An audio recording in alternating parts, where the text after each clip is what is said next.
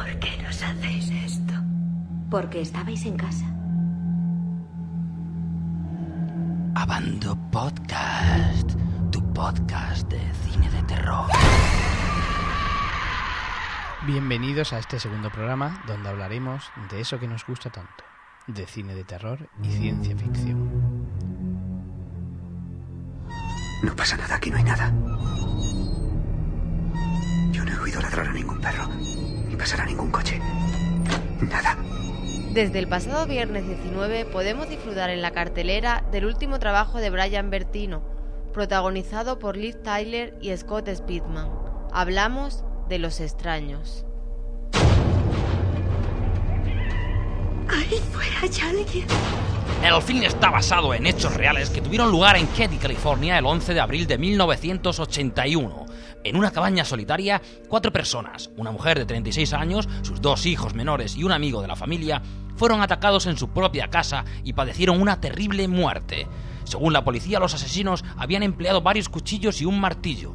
Se ensañaron durante más de 10 horas con sus pobres víctimas. Los muros estaban ensangrentados y habían acuchillado absolutamente todo, los cuerpos de sus víctimas, las paredes e incluso los muebles.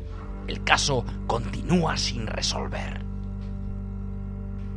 En el film de Bertino transforma un poco los hechos reales y nos trae a Christy McCain y a Jane Hoyt, quienes deciden pasar una noche especial en la aislada segunda residencia de la familia Hoyt. Al regresar a casa, después de asistir a la boda de una amiga, el mundo de la feliz pareja se derrumba cuando alguien llama a la puerta a las 4 de la mañana y pregunta con extraña voz. ¿Está Tamara? Tres extraños enmascarados se apoderarán de la casa y el fin de semana idílico que planeaban se convertirá en una pesadilla. 55 millones recaudados en taquilla en Estados Unidos han hecho que ya esté programada una secuela, de la cual Rose Pictures solo confirma que Bertino se encargará de escribir el guion. ¿Qué es eso? Es mi teléfono.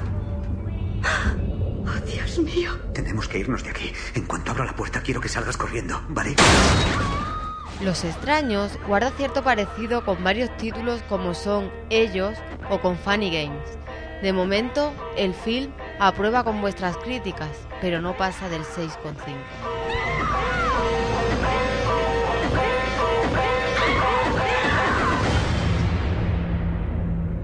¿Por qué nos hacéis esto? Porque estabais en casa.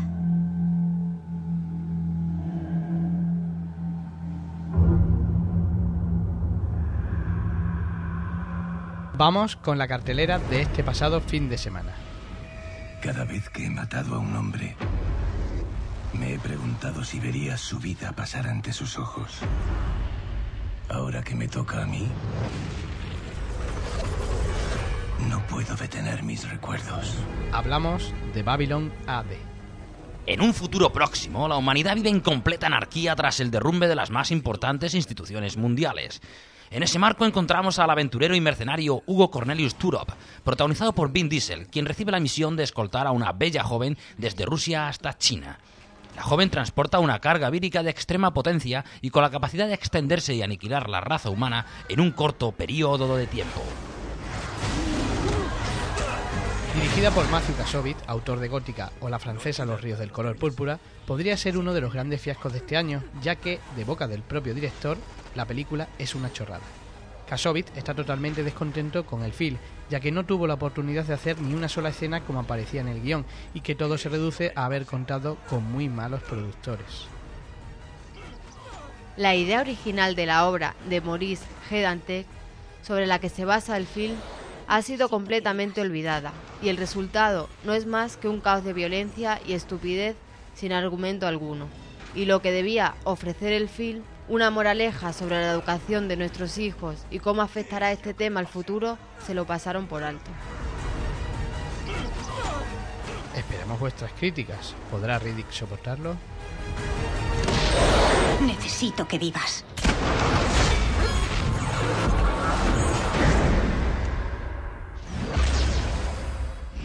Vamos con el segundo estreno. Pásenlos.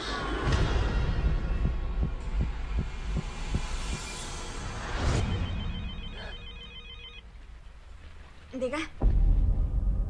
Cayeron en la playa. Han quedado muy pocos. Una psicóloga tratará de ayudar a seis supervivientes de un accidente aéreo y desarrollará una conexión especial con uno de ellos. Sin embargo, cuando estas personas comienzan a desaparecer misteriosamente, ella sospechará que detrás de todo hay una oscura conspiración que tratará de destapar.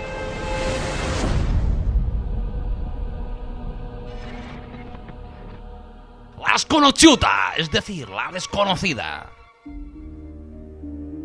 Esta coproducción italiana-francesa es el tercer estreno de la semana, eso sí, de cine independiente. Rena, una joven ucraniana con un pasado lleno de violencia y humillaciones, se muda a una ciudad italiana donde consigue trabajo como empleada doméstica para una familia adinerada. Rena se empieza a encariñar con la familia y sobre todo con la niña, la cual padece una enfermedad neurológica muy peculiar. Sì, signora. El pasado volverá a atormentar a esta mujer con nuevos horrores y violencia.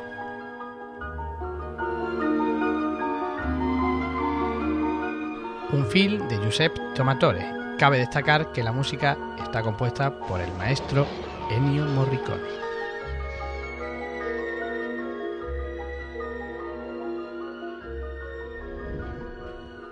Bueno, para acabar, vamos con el Top 10 2008.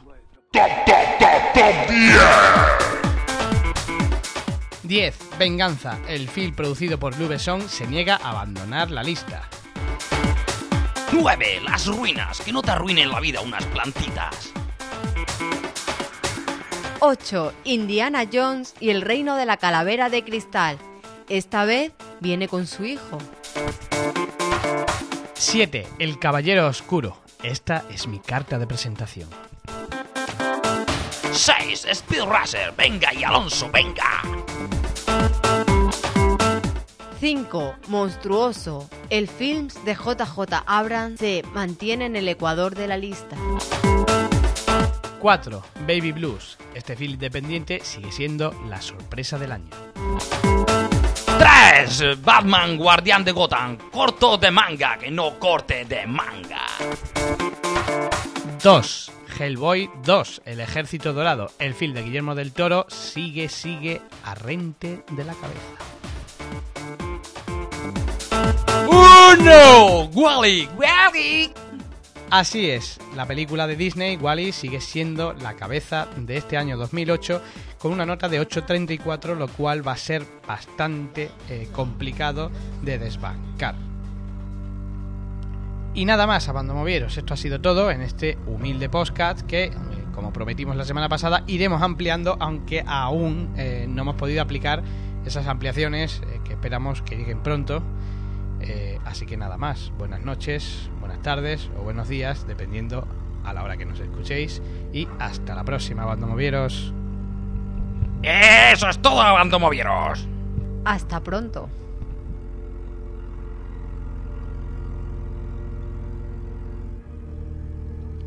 Abando Podcast, tu podcast de cine de terror.